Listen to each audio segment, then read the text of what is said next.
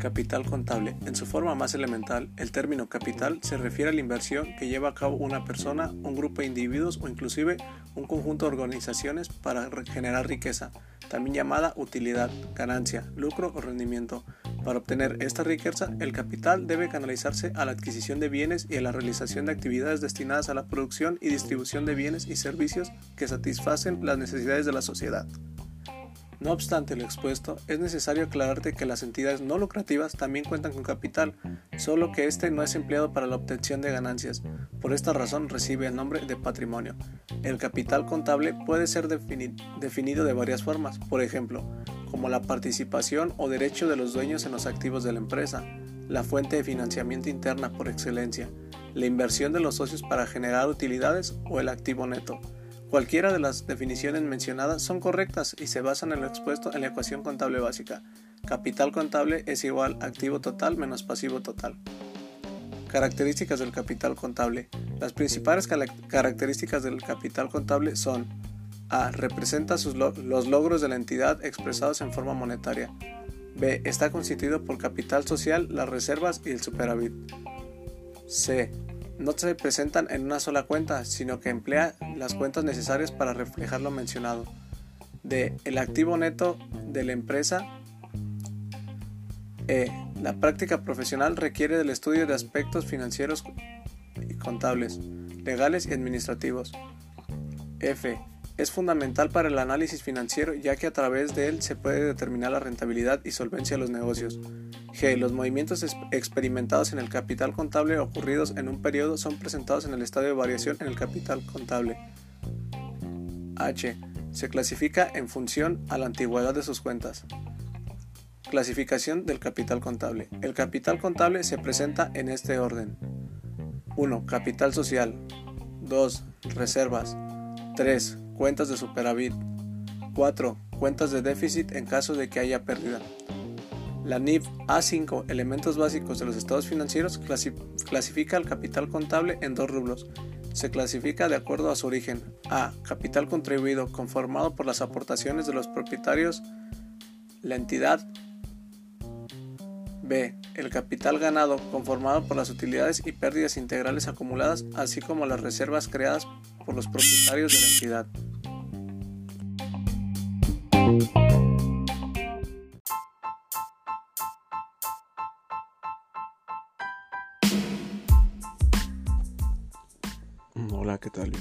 Este material auditivo para la materia de técnicas de planeación y control, sesión número 11. Mi nombre es Molina Hernández, Ángel Giovanni. En esta, en esta sesión abarcamos los temas de, de gestión de calidad, cómo son los procesos y desechos, que la clave y la diferencia está en el cómo se hacen las cosas. Ahí la calidad es la herramienta que nos permite sobrevivir en los exigentes niveles de competencia de los mercados. Al momento de enfrentar a un cliente a la competencia, la prioridad siempre será la calidad de los productos y el mejoramiento de la calidad de los servicios. ¿Por qué? Una razón suficiente es porque cuando un cliente no queda satisfecho con el producto o el servicio que recibe, se sabe muy rápidamente pero además de evitarnos en estos malos ratos, con la gestión de calidad se consiguen otros objetivos, como mejorar la calidad en los procesos, lo que a, la larga se traduce en reducción de las pérdidas, los retrasos y los desechos de, proceso, de reproceso. En definitiva, en un aumento significativo de la productividad de la empresa.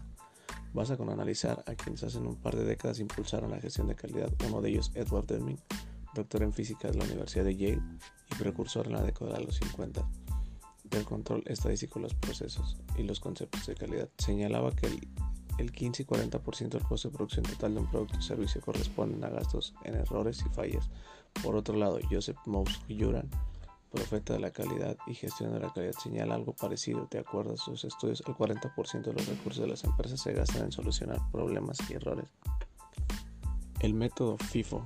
¿Qué es el método FIFO? El método de gestión de inventarios FIFO, First First In o First Out en sus siglas en inglés o PEPS en español, primera entrar y primera en salir, es justo el método LIFO, Last In First Out, una herramienta muy utilizada en la gestión de almacén.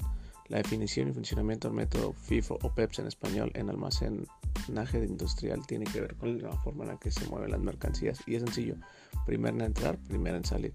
es decir, la primera mercancía unidad de carga en entrar al almacén es la primera en salir. Para ello se desarrollan sistemas de almacenaje industrial específicos que facilitan este tipo de proceso tanto en términos operativos como de gestión. Otro método muy interesante desarrollado por la industria japonesa es el Just Time, justo a tiempo en español. Es un sistema para organizar las producciones en las fábricas desarrollado, desarrollado en Japón por Taichi Ohono.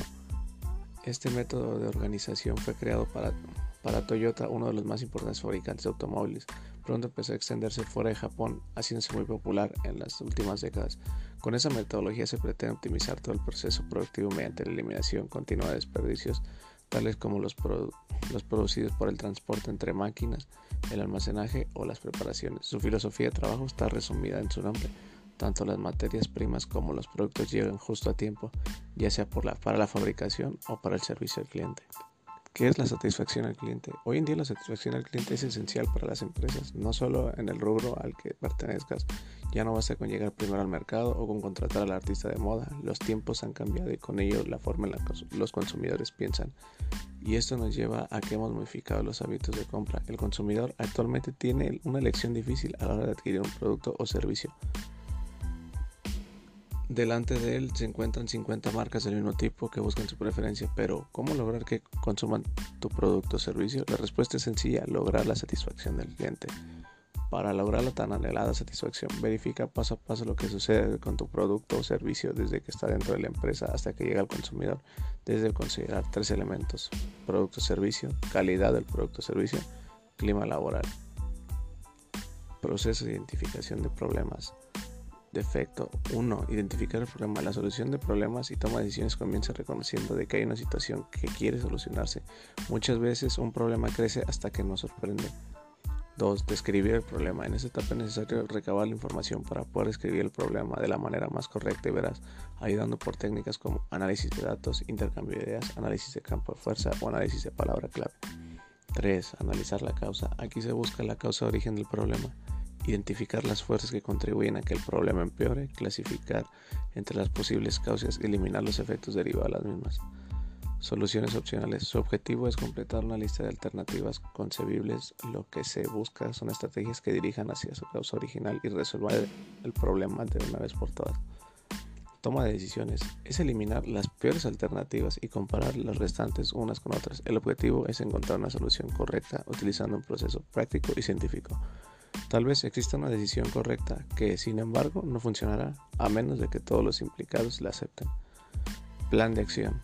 La mejor solución concebible y con la que todo el mundo debe estar de acuerdo no se resuelva, no resolverá ningún problema si no se pone en acción. En un plan de acción se detalla quién hará la qué cosa y cuándo organiza las tareas a través de las cuales se implementarán la decisión. Por lo anterior descrito podemos observar que este método para la solución de problemas nos lleva desde encontrar la causa raíz del problema hasta la eliminación del mismo, pero sobre todo una conjunta acción del personal que integra un centro de reparación automotriz, creando trabajo en equipo y apoyando la, mejor, la mejora continua del lugar.